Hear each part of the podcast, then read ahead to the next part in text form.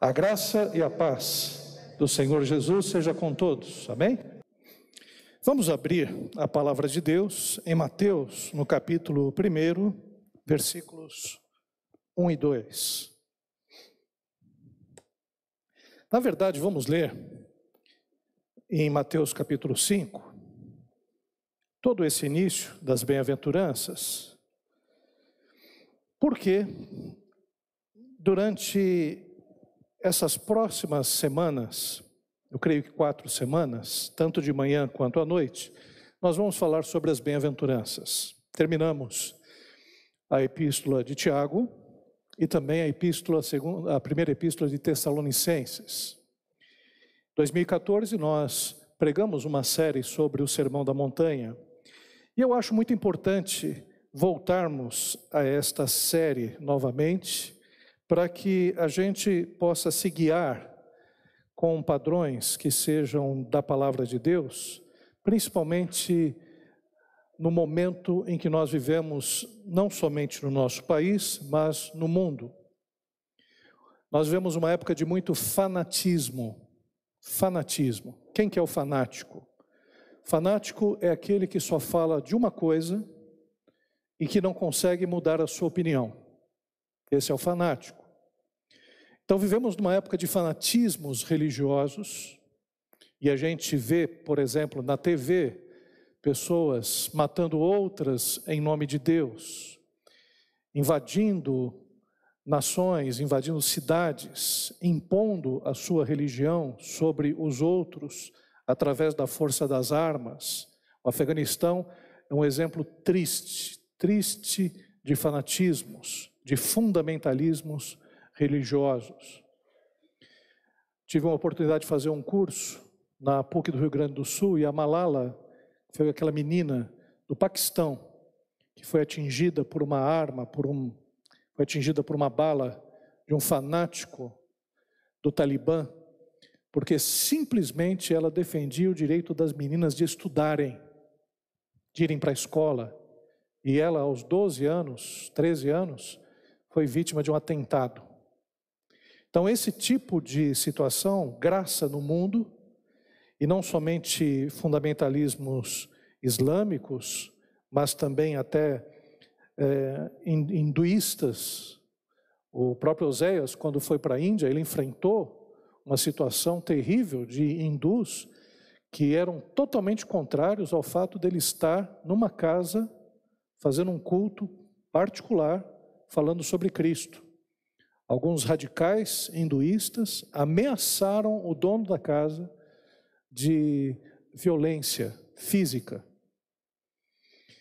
E também nós vemos até mesmo fundamentalistas cristãos. Nos Estados Unidos, na invasão do Capitólio, haviam muitos cristãos armados invadindo o Capitólio local onde ah, é o centro, digamos, das decisões legislativas dos Estados Unidos. Gente fanática, gente fanática. E por nós vivermos numa época muito fanática, é importante nós voltarmos à Bíblia, ao Evangelho. E aqui no Brasil nós temos muito fanatismo no campo político, se misturando ao campo da religião também, misturando termos.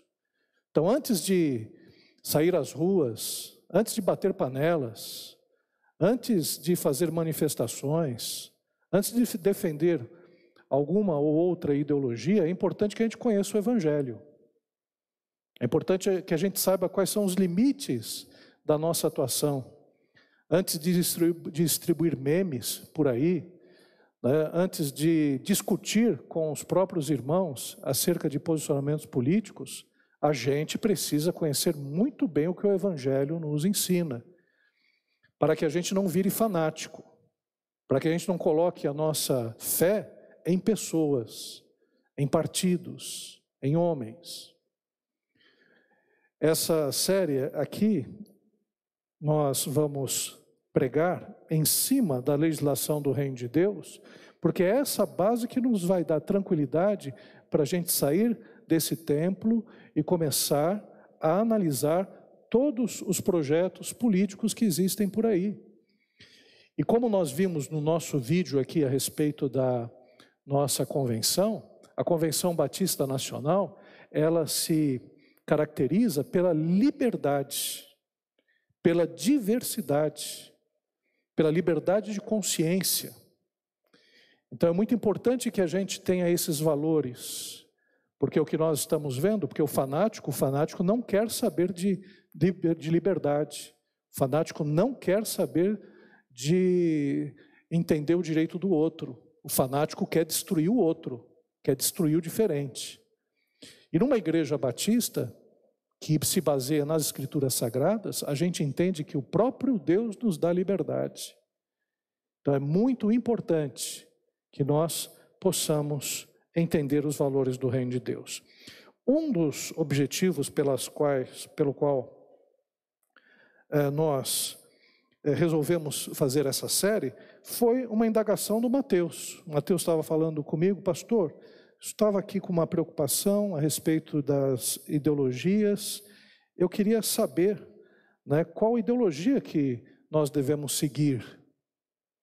Foi a melhor pergunta que ele fez, porque nós todos temos uma cosmovisão, todos nós temos um contexto em que nascemos, fomos criados, valores que foram adquiridos através dos nossos pais, da igreja, da sociedade. E, evidentemente, nós precisamos analisar esses valores, entender a cosmovisão, a visão de mundo que nós temos, para que a gente possa ter escolhas adequadas. Mas, sobretudo, é importante que a gente conheça o Evangelho, porque a nossa base é o Evangelho, a nossa base é o ensino de Cristo. E aí depois você vai defender suas opiniões, sejam elas políticas, econômicas, sociais. Né? Você vai, através do Evangelho, aí depois você vai poder ler o que o feminismo diz, o que os grupos sociais dizem, o que os grupos LGBTs dizem, o que os grupos, por exemplo, é, políticos, os partidos dizem, e avaliar segundo o Evangelho.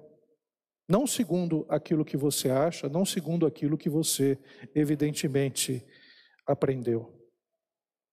Mateus capítulo 5 diz assim: Vendo Jesus as multidões, subiu ao monte e, como se assentasse, aproximaram-se os seus discípulos. E ele passou a ensiná-los, dizendo: Bem-aventurados os humildes de espírito, porque deles é o reino dos céus. Bem-aventurados os que choram, porque serão consolados. Bem-aventurados os mansos, porque herdarão a terra. Bem-aventurados que têm fome e sede de justiça, porque serão fartos. Bem-aventurados os misericordiosos, porque alcançarão misericórdia. Bem-aventurados os limpos de coração, porque verão a Deus. E bem-aventurados os pacificadores, porque serão chamados filhos de Deus. Bem-aventurados os perseguidos por causa da justiça, porque deles é o reino dos céus. E bem-aventurados sois, quando por minha causa vos injuriarem e vos perseguirem, e mentindo disserem todo mal contra vós. Regozijai-vos e exultai, porque é grande o vosso galardão nos céus, pois assim perseguiram aos profetas que viveram antes de vós. Oremos. Pai querido, nós queremos te agradecer a Deus por tudo aquilo que já aconteceu nesta reunião, neste culto. Queremos te agradecer, ó Pai, pelos louvores que foram entoados, pela obra missionária, Senhor, pelas orações. E pedimos agora que o Teu Espírito Santo venha falar ao nosso coração através, Senhor, da mensagem do Sermão da Montanha. É o que nós te pedimos, em nome de Jesus. Amém.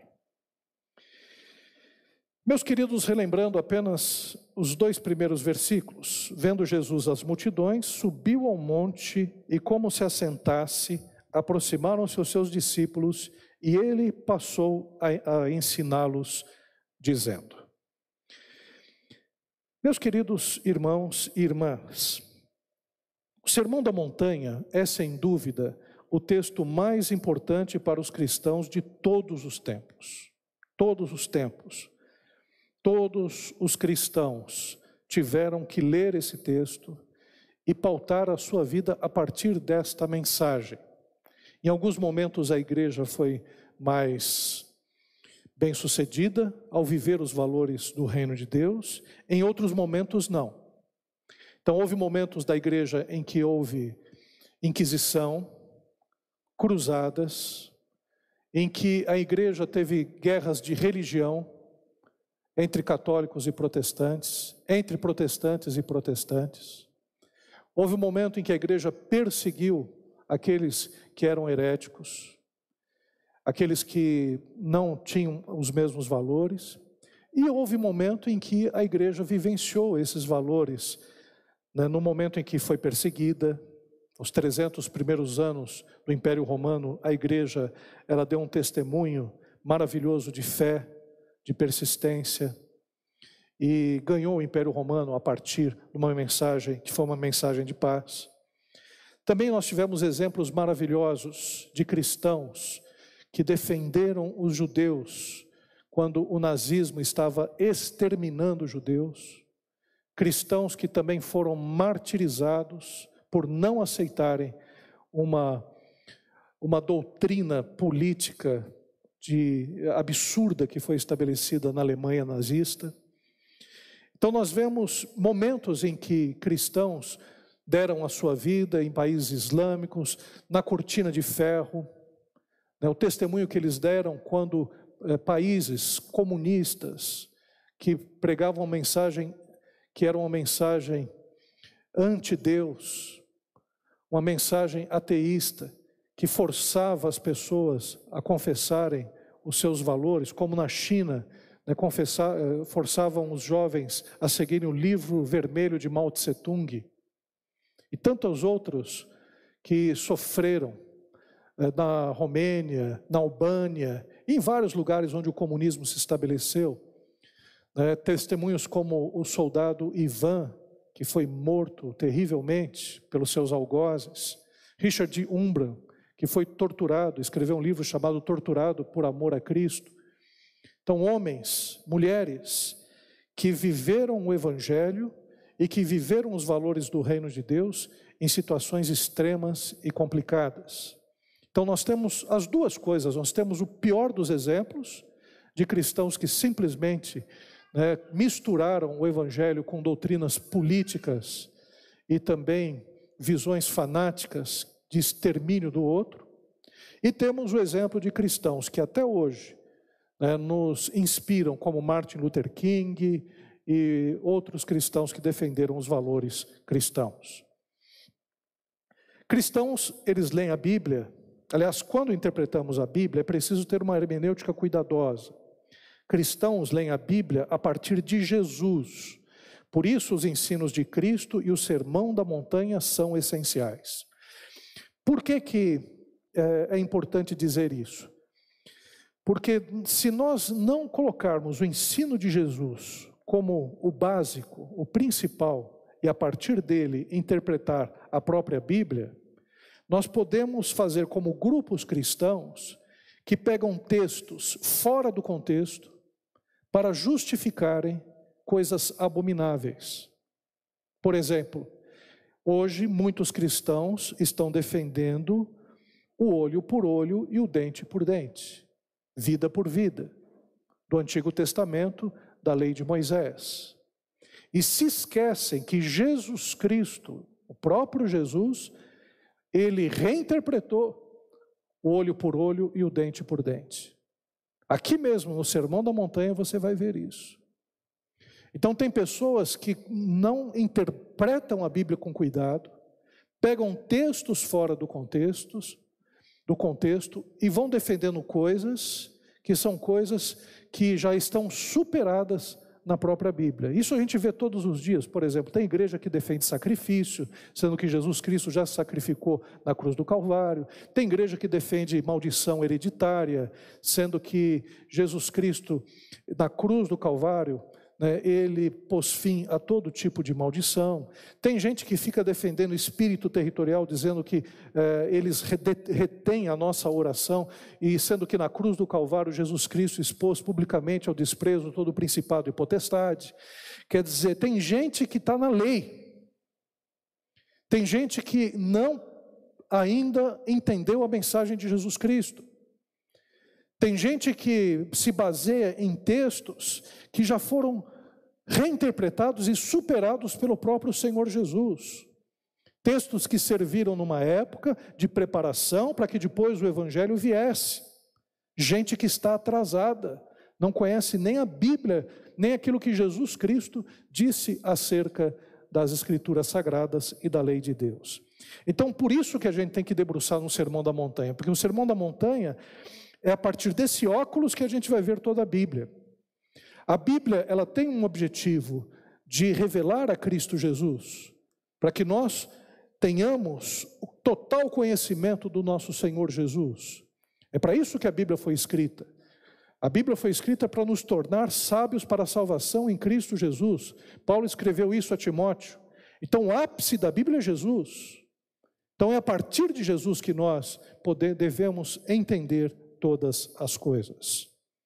O contexto da passagem era o seguinte: o povo judeu vivia sob o domínio dos romanos há cerca de 90 anos e ansiava por um líder político que os livrasse. Eles tinham um desejo de que o Messias viesse e estabelecesse o seu reino político sobre os romanos. Havia entre os partidos políticos religiosos, partidos políticos e religiosos, fariseus, saduceus, essênios e zelotes. Da mesma forma que hoje existe uma variedade de partidos, na época em que Jesus Cristo ele veio, também existiam os fariseus, que defendiam a lei, os saduceus que defendiam o templo, os essênios que defendiam né, uma ação mais espiritual, um afastamento das cidades, uma vida semi-monástica, e os zelotes que defendiam a revolução, que defendiam vencer os romanos através das armas. Então, já na época de Jesus, Várias pessoas que eram oprimidas pelo Império Romano já tinham ideias diferentes de como vencer o Império Romano, como estabelecer né, um reino de justiça, como estabelecer um novo tempo.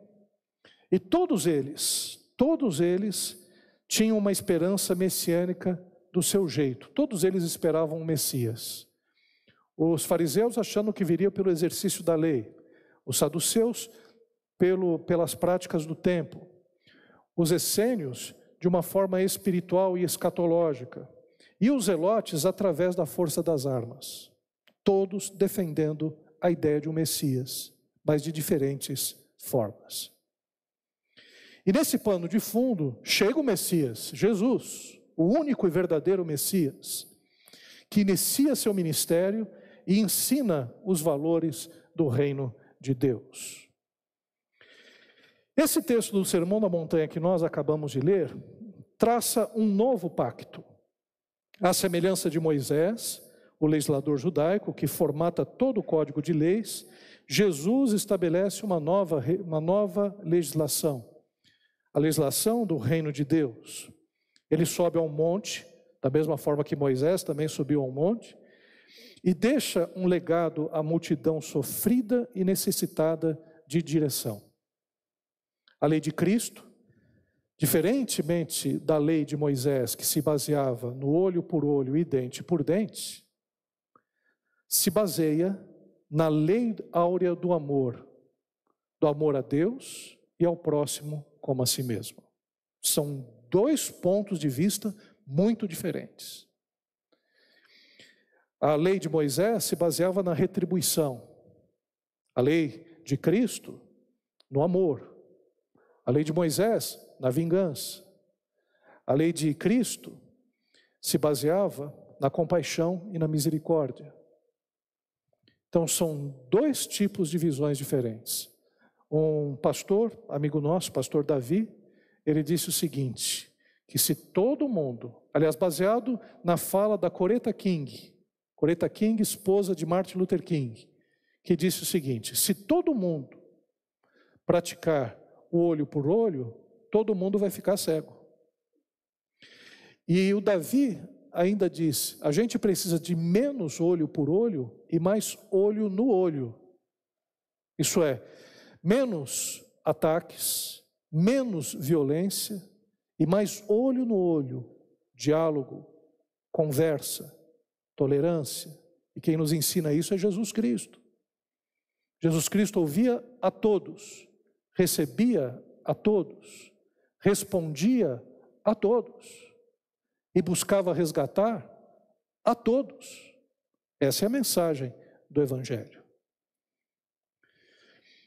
Um outro aspecto que nós vemos nesse sermão da montanha é a respeito da multidão. A multidão precisa de direção. A multidão segue a Cristo por causa de suas demandas imediatas, como a enfermidade, a pobreza, a opressão espiritual e psicológica. Então, a multidão, geralmente, ela segue o seu estômago. A multidão está com fome, então vai seguir aquele que vai prometer comida. A multidão está enferma, então vai seguir aquele que promete é, cura ou saúde. Jesus Cristo, como Senhor, ele tem tudo isso para dar, para oferecer. Mas, no entanto, né, nós podemos perceber que todos os líderes e pseudo-líderes que aparecem prometem isso. Isso é plataforma de todo político. Qual que é a plataforma de todo político? Saúde, emprego, é, educação, habitação, é, também alimentação, coisas mais baratas e por aí afora. Essa é a plataforma de todo político. Todo político diz isso, de, da esquerda mais extrema à extrema direita. Todos prometem isso. Jesus Cristo é aquele que de fato entrega isso, porque a multidão que estava precisando dessas demandas imediatas, Jesus Cristo trazia cura. Jesus Cristo, na multidão que estava com fome, multiplicou os pães. Jesus Cristo, àqueles que estavam opressos por espíritos demoníacos, Jesus Cristo trouxe libertação. E é claro que a multidão ia atrás de Cristo, porque queria que Jesus Cristo respondesse a essas questões mais imediatas. Mas Cristo não se satisfaz apenas em atender às suas demandas, ele vai além. Ele transmite ao povo uma ética para a vida, uma ética do reino de Deus. Jesus Cristo, ele quer que a, a multidão não fique apenas na multidão, não fique apenas sendo guiada pelo seu estômago. Ele deseja transformar essa multidão em discípulos. Por isso ele prega o sermão da montanha. Para que essa multidão seja transformada em seguidores do reino de Deus, que encarne os valores do reino de Deus. Muitas igrejas se baseiam apenas na multidão, oferecem só aquilo que a multidão deseja e não ensinam a palavra, não ensinam o evangelho. São igrejas em que existe uma grande multidão. Muitas dessas pessoas são curadas, muitas dessas pessoas recebem a ajuda financeira que necessitam, auxílio. Muitos dessa multidão conseguem resolver alguns problemas imediatos, mas muitas vezes não são ensinados nos valores do Evangelho, então voltam para a sua vida e vão voltar a ter fome, vão voltar a ter sede, vão voltar a ter os mesmos problemas relacionais, vão dar um péssimo testemunho onde quer que estejam, eh, vão afundar o país ainda mais. Né, vão se dizer cristãos e na verdade não são, são pessoas interesseiras.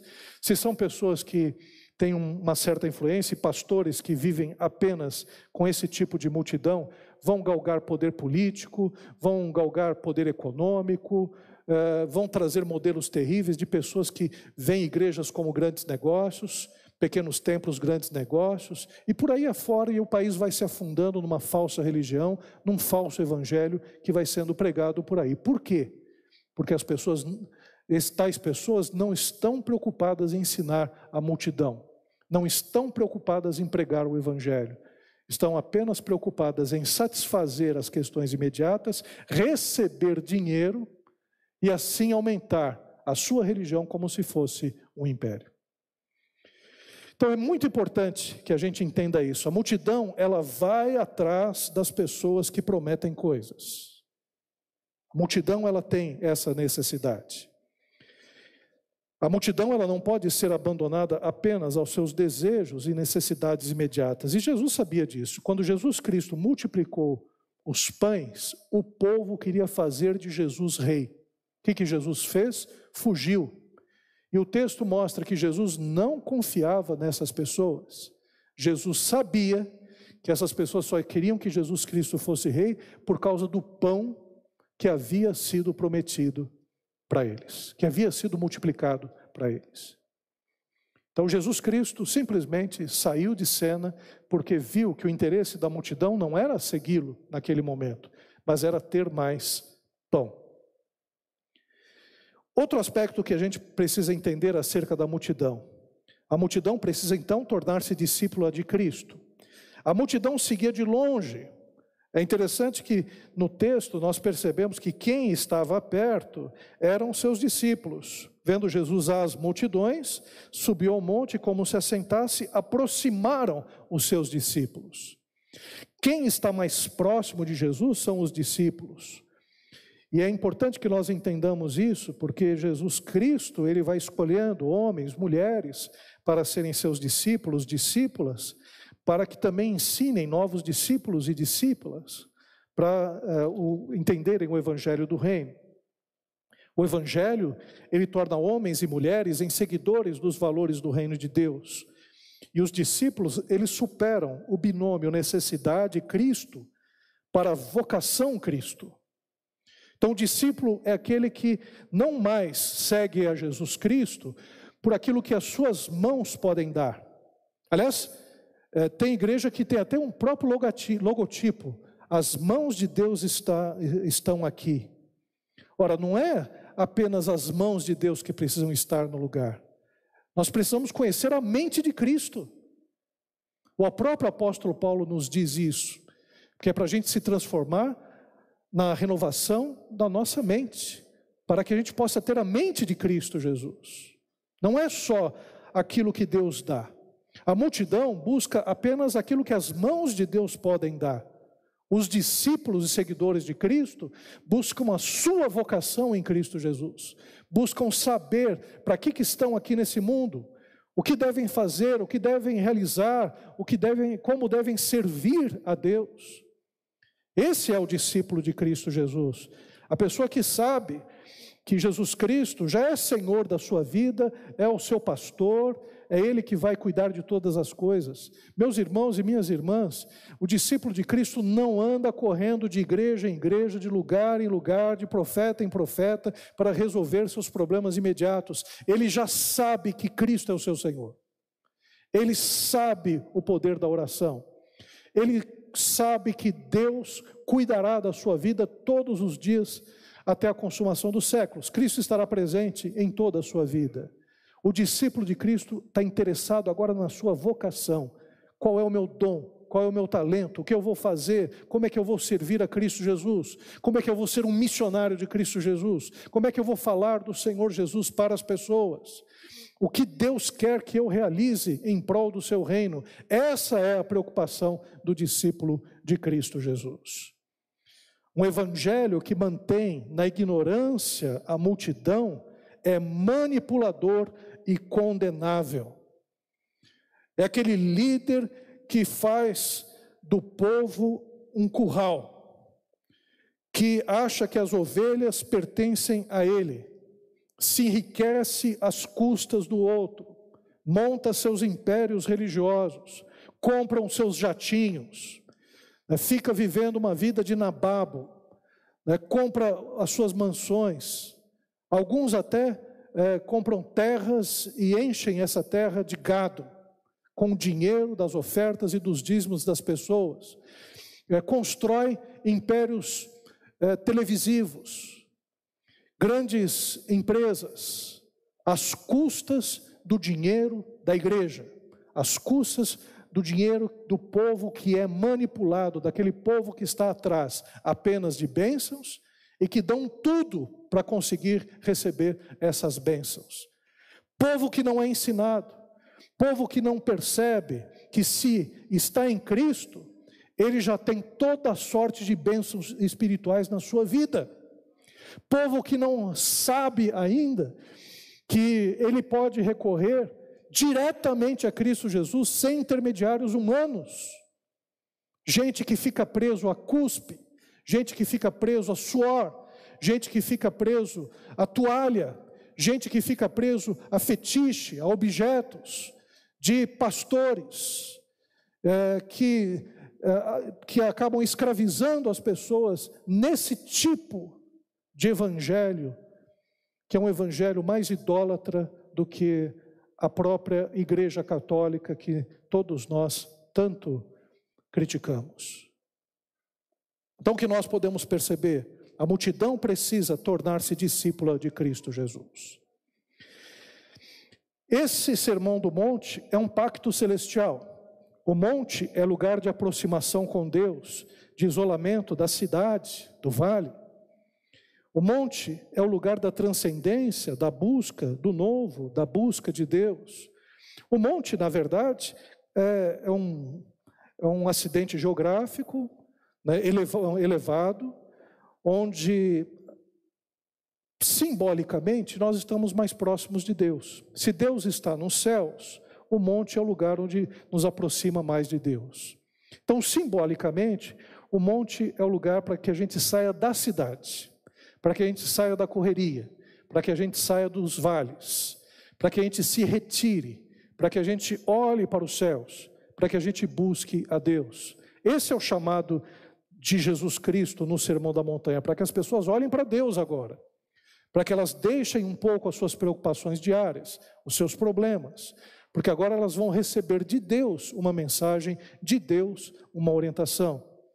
O Sermão da Montanha indica a necessidade de pautarmos a nossa vida em valores que sejam sublimes, divinos, sobrenaturais. Nós buscamos as coisas do alto, não as coisas da terra. Nós sabemos que temos uma pátria celestial, nós somos forasteiros nesse mundo. Prestem atenção, meus irmãos, nós temos uma pátria celestial. Eu vou dizer de, novo: nós temos uma pátria celestial. Por que, que eu vou dizer isso? Porque existem alguns tipos de versões políticas que defendem a pátria humana. Até o nosso hino da bandeira diz pátria idolatrada. Nós não idolatramos a nossa pátria, mesmo porque o nosso chamado é para ir para o mundo, para pregarmos o evangelho a todos, indistintamente. Nós, quando falamos acerca da pátria, nós que somos brasileiros, nós temos uma identidade brasileira, claro que nós amamos os brasileiros, claro que nós seguimos as leis, claro que nós eh, somos pessoas ordeiras, que oram pelas autoridades, que buscam a paz, mas nós não idolatramos a nossa pátria. A nossa pátria é celestial. Então nós morremos pela pátria celestial e não pela pátria brasileira. Nós damos a nossa vida pelos valores eternos, não pelos valores que são valores terrenos. Ô oh, pastor, mas não é a mesma coisa? Não, porque no nazismo se matava em nome da pátria. Os judeus eram mortos nos campos de concentração por amor à Alemanha, por amor ao povo alemão. Então nós não, não idolatramos a pátria. A nossa pátria é a pátria celestial. Aliás, nós não somos desse mundo. Nós somos forasteiros, peregrinos nessa terra. Então, por que, que nós somos peregrinos? Porque se um dia houver uma perseguição, a gente não vai ficar aqui preso às coisas dessa terra, clamando e dizendo: Meu Deus, o que, que agora vai ser? Eu perdi minha casa, perdi tudo. Não, você tem uma casa, você tem uma pátria celestial, você tem os valores do reino de Deus, você é cristão, Deus vai te acompanhar onde quer que seja. É o que aconteceu com muitos cristãos no Império Romano, que eram perseguidos, perdiam sua casa, perdiam tudo, mas confiavam em Deus. Então, os nossos valores são os valores do reino de Deus. Cuidado, cuidado. quando a gente fica defendendo a raça brasileira. Não, o nosso povo, o nosso povo é um povo multirracial, de toda língua, de toda raça e de toda nação. É um povo que nós vamos encontrar lá no Apocalipse. É um povo que foi lavado e remido pelo sangue de Cristo Jesus. Todos esses são uh, pertencem à pátria celestial. Então nós amamos o Brasil, eu amo a cultura brasileira, eu acho que a cultura brasileira tem aspectos muito especiais, muito especiais, que nos permitem inclusive levar o evangelho para todos os lugares do mundo, porque a gente é um povo colorido, um povo de todas as raças, de todas as culturas. Eh, aqui tem gente de todo jeito, mas tem aspectos muito malignos no nosso povo também. Aspectos que fizeram do nosso povo o problema que é hoje. Então, a questão da corrupção, que vem desde o berço, da origem dessa nacionalidade brasileira, desde a escravidão, em que muito negro e índio foi morto, foi construído a partir também de um governo despótico, que foi o governo português, que ainda se estabelece através de oligarquias, de gente que governa esse país e que não está nem aí para esse país, de uma elite que governa bancos, eh, empresas e tudo mais, que manda no poder político, que coloca esses políticos que estão aí. Então nós temos coisas muito ruins aqui. E se a gente joga todas as nossas fichas numa ideologia, seja ela qual for, para tentar resolver esses problemas, nós vamos nos frustrar. Vamos nos frustrar porque não é aqui o nosso mundo. Nós não temos o paraíso nessa terra. Nós não vamos formar o paraíso nessa terra. Nós temos o paraíso, que é um paraíso estabelecido a partir de Deus e não do homem. Ora, nós vemos então que é um pacto celestial, que é uma legislação integral. O ministério de Cristo era multifacetado, também agia em todas as dimensões da vida, compreende todas as dimensões da vida. O homem é um ser biológico, psíquico, social e espiritual. O evangelho verdadeiro entende essas dimensões, por isso, além do, atendimento à multidão, estava o ensino. Meus irmãos, o Evangelho vem para trabalhar em todo o nosso ser, age em toda a nossa vida, no aspecto biológico, no aspecto psicológico, no aspecto social e espiritual, porque nós somos seres relacionais, nós somos seres biológicos, somos seres espirituais, e o Evangelho vem trabalhar em todas essas dimensões, não vem trabalhar só no espiritual, porque tem gente que entende, ah, não, tem que separar é, o espiritual, aqui eu sou espiritual, mas lá no mundo não sou. Então, aqui está de acordo com a vontade de Deus, lá fora, de acordo com o diabo gosta. Aqui na igreja, eu levanto as mãos, glorifico ao Senhor, falo tudo de bom. Na rede social, eu sou um diabo, eu sou o Satanás ali, né, criticando e atrapalhando a vida dos, dos irmãos e das pessoas que não creem como eu sou. Não, o Evangelho trabalha em todas as dimensões. Eu sou cristão aqui, sou cristão lá fora. Eu aprendo os valores do reino de Deus aqui e aprendo que não devo subornar fiscal, aprendo que eu não devo é, receber propina, aprendo que eu não devo receber coisas que vão é, ser contrários à, à vontade de Deus. Sou cristão aqui, sou cristão lá em casa. Eu não caio aqui no poder do Espírito, pois caio de tapa em cima da mulher. Não, eu sou cristão aqui, sou cristão em casa. Eu não sou aqui com uma, não tenho uma dupla moral. É, eu sou cristão em todas as áreas. É, e devo refletir esse evangelho em todas as áreas. Porque afinal de contas, Cristo nos chamou inteiramente. E é interessante, porque o platonismo dizia que a alma, ela é a alma, ela é imortal. A carne se desfaz. O evangelho, a carne é ressuscitada. No evangelho, o corpo nosso, ele é glorificado.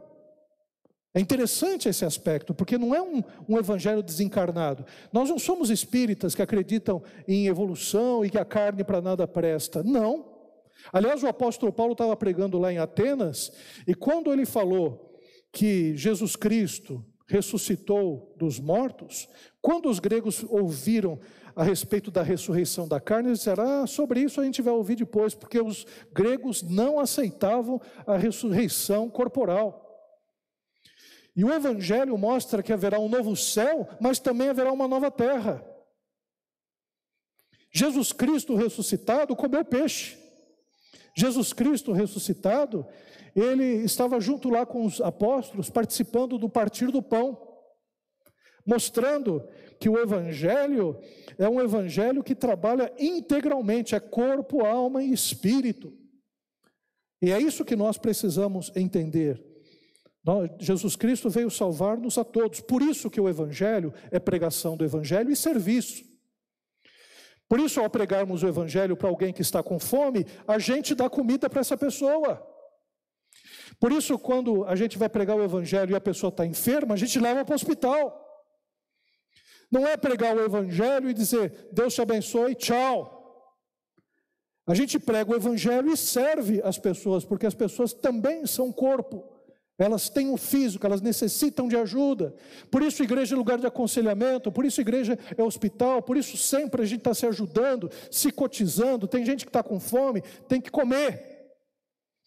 E assim a gente vai vivendo o Evangelho de Cristo, porque Jesus, quando veio pregar o Evangelho, ele curava os enfermos, ele trazia libertação aos cativos. E quando havia fome para o pessoal, ele, ele multiplicava os pães. Pelo menos duas vezes ele fez isso.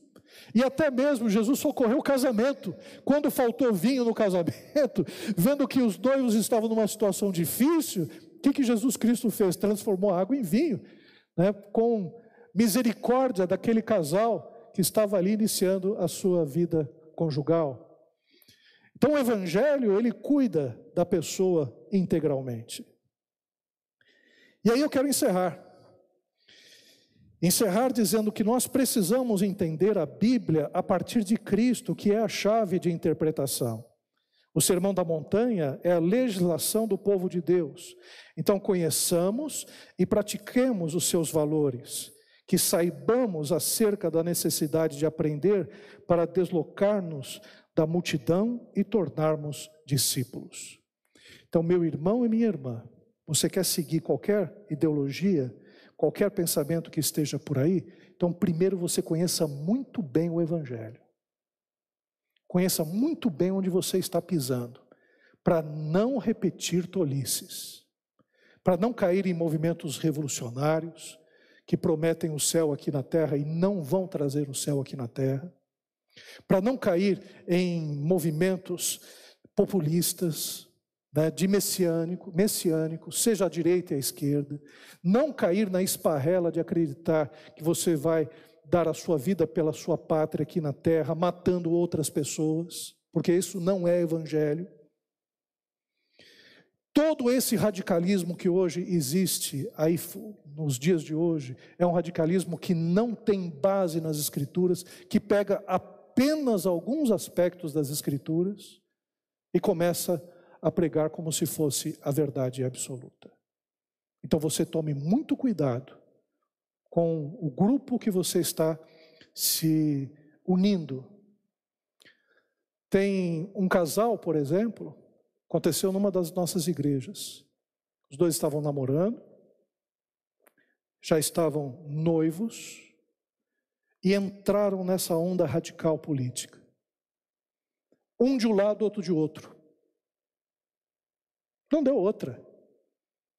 Os dois romperam o namoro, romperam o noivado. Romperam o noivado por questões políticas. Romperam o noivado por questões políticas. Um chamava o outro de mortadela e o outro né, de gado. Não se respeitavam mais. O pastor tentou, meu Deus do céu, parem com isso. Pastor, eu não suporto, não suporto esse homem. Não suporta esse homem machista, homofóbico, e outro não suporta essa mulher feminista, não suporta essa mulher né, militante. Acabaram com o relacionamento deles por questões políticas ideológicas. Então, que nós possamos entender do Evangelho primeiro, entender muito bem do Evangelho. Ah, pastor, quer dizer que a gente não deve seguir nenhuma questão política? Não, muito pelo contrário, a gente tem que ter os nossos posicionamentos políticos, mas você tem que cobrar dos políticos. A igreja tem que mudar posicionamento de político. Ah, eu concordo com essa visão, essa visão está de acordo com o Evangelho, mas essa outra não. Então, se quiser o meu apoio, muda isso aí. Se quiser o meu apoio, essa questão não pode ser plataforma, eu não vou apoiar essa plataforma. Mas o que nós podemos perceber é que a gente continua crendo em pessoas, continua idolatrando gente, agindo como as pessoas do mundo fazem lá fora, idolatrando políticos, idolatrando partidos e se frustrando porque esses partidos e esses políticos não vão trazer aquilo que é necessário para o nosso povo. Aliás, são 500 anos de história.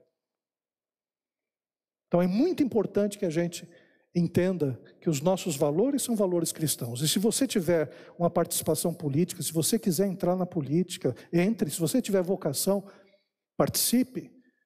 Mas se firme no Evangelho. E se firmando no Evangelho, você vai contribuir para que haja uma mudança, uma mudança local, uma mudança parcial, uma mudança significativa até, mas saiba que não será o homem que vai resolver o problema da, da nossa vida como nação, como povo, como ser. Isso que nós precisamos entender. Nós vamos orar nesse instante. Orar principalmente a partir dessa visão do reino de Deus que nós lemos aqui em Mateus capítulo 5, 1 e 2. Nós vamos continuar com essas pregações. Hoje à noite vamos falar sobre Mateus capítulo 5, eh, versículo 3. E assim por diante. Até a gente terminar as bem-aventuranças e depois trabalhar outros conceitos no Sermão da Montanha que a gente precisa reavivar. Não é possível.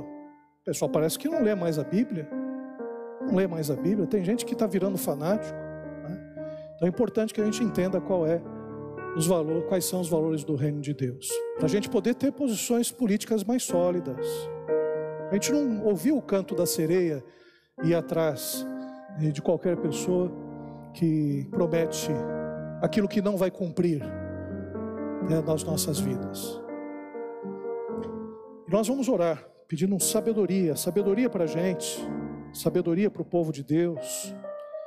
Né? Numa época tão conturbada quanto essa, a gente teria que agir mais, evangelizar mais e servir mais. Porque tem um povo, irmãos, tem um povo que está na rua. Tem gente que até um ano e meio atrás tinha trabalho, hoje não tem mais. Tem gente que vivia de aluguel, agora está pedindo coisa embaixo de marquise, na, lá na Praça da Sé. Aliás, vai na Praça da Sé, Faz esse favor para a gente. Vai lá um dia, vai ver o que acontece na Praça da Sé. Passa perto da Cracolândia. Para ver o que está acontecendo em São Paulo, ou aqui mesmo. Né? Aqui nós temos algumas regiões aqui próximo. Né? O pastor já viu, o pastor é, Jair está apontando. Então vamos servir, vamos ajudar as pessoas, vamos falar de Cristo. Tem um site chamado São Paulo, acho que São Paulo Ativo que pega os testemunhos dos moradores de rua, que têm o trabalho de conversar com quem ninguém quer conversar. E ali tem pai de família, tem gente que era contador, tem gente que trabalhava como professor, tem gente que é, trabalhava na construção civil, tem gente que perdeu o emprego, porque as empresas fecharam. As empresas que nós tínhamos aí eram empresas que é, empregavam dois, três, quatro trabalhadores e fecharam.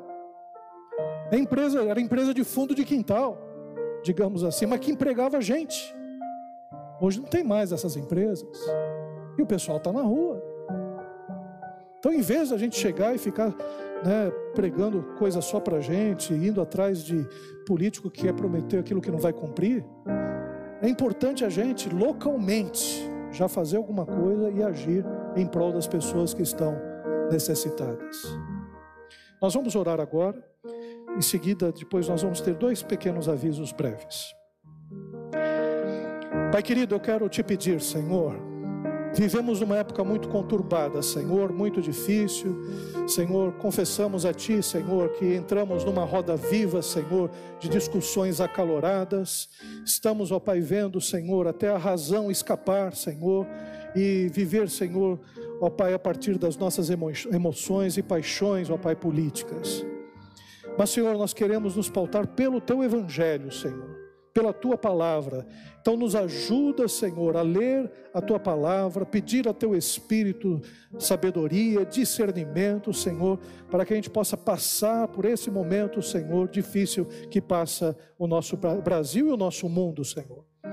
Pedimos a Ti, Senhor, que esta mensagem do Sermão da Montanha, ó Pai, seja de vez gravada em nosso coração, de tal forma que a gente não erre, Senhor que a gente não vive, viva, Senhor, para, ó Pai, ser enganado, Pai, por pseudos messias, líderes políticos, líderes religiosos, ó Pai, que estão buscando os seus próprios interesses e não os do Evangelho, Senhor. Ajuda-nos, Senhor, a entender isso. E ajuda-nos também a cobrar essas pessoas, Senhor, a partir do teu evangelho, Senhor. Que não sejamos, ó Pai, prisioneiros e servos, ó Pai, de pessoas, ó Pai, que querem nos escravizar, Senhor. Mas que a gente tenha, Senhor, em mente que nós somos servos de Cristo Jesus, ó Pai, e nele, Senhor, nós temos liberdade. Age, Senhor, nas nossas vidas, na vida de cada um dos irmãos e irmãs, ó Pai, e que nós possamos, nessa série de pregações, ó Pai, termos firmeza nos nossos posicionamentos. É o que nós te pedimos, em nome de Jesus. Amém. Mais uma oração. Pai querido, eu quero pedir pelos enfermos, ó Pai, aqui da nossa igreja, Pai. Pessoas que estão padecendo, Senhor, por algum tipo de mal, Senhor. Pedir pela irmã Geni, Senhor Pedir, Senhor, pela irmã Alice, Senhor, abençoa a tua serva, Pai, ser com ela, fortalece. Abençoa, Senhor, o irmão Ribeiro, ser com ele também, ó Pai. Ajuda o Senhor nas suas lutas diárias, ó Pai. Abençoa, Senhor, irmã Antônia, Senhor. Ser com a nossa irmã Martinha também, Pai, fortalecendo e dando graça, Senhor, a cada uma dessas irmãs e irmãos, ó Pai. Também quero te pedir, Senhor, ó Pai, pelo irmão, Senhor da Carla, Senhor, que está desenganado pelos médicos, ó Pai. Ó Senhor, trabalha com a família, age na família, de Senhor, de tal forma que eles possam, Senhor, ó Pai, ser fortalecidos nesse momento tão difícil que estão vivendo, Senhor. Quero pedir também, Senhor, ó Pai, por, pelos irmãos que estão aqui, pela irmã Vilma, Senhor, abençoa a tua serva também, Senhor, e pelos irmãos que estão aqui, Senhor, que estão também padecendo de alguma enfermidade, precisam fazer algum tratamento, precisam fazer algum exame, Senhor. Sê com cada um, Pai, é o que eu te peço, Senhor. Quero pedir por aqueles que estão desempregados e aqueles que estão com dificuldades no seu trabalho, Senhor, age na vida de cada um, Senhor. Quero pedir pelas nossas finanças, pelas nossas contas, ó Pai. Eu sei que tu cuidas de nós, Senhor. Por isso, Senhor, te peço, Senhor, abençoa os empregos, os salários, as aposentadorias, ó Pai, de cada um dos irmãos aqui, Senhor, é o que eu te peço, Senhor.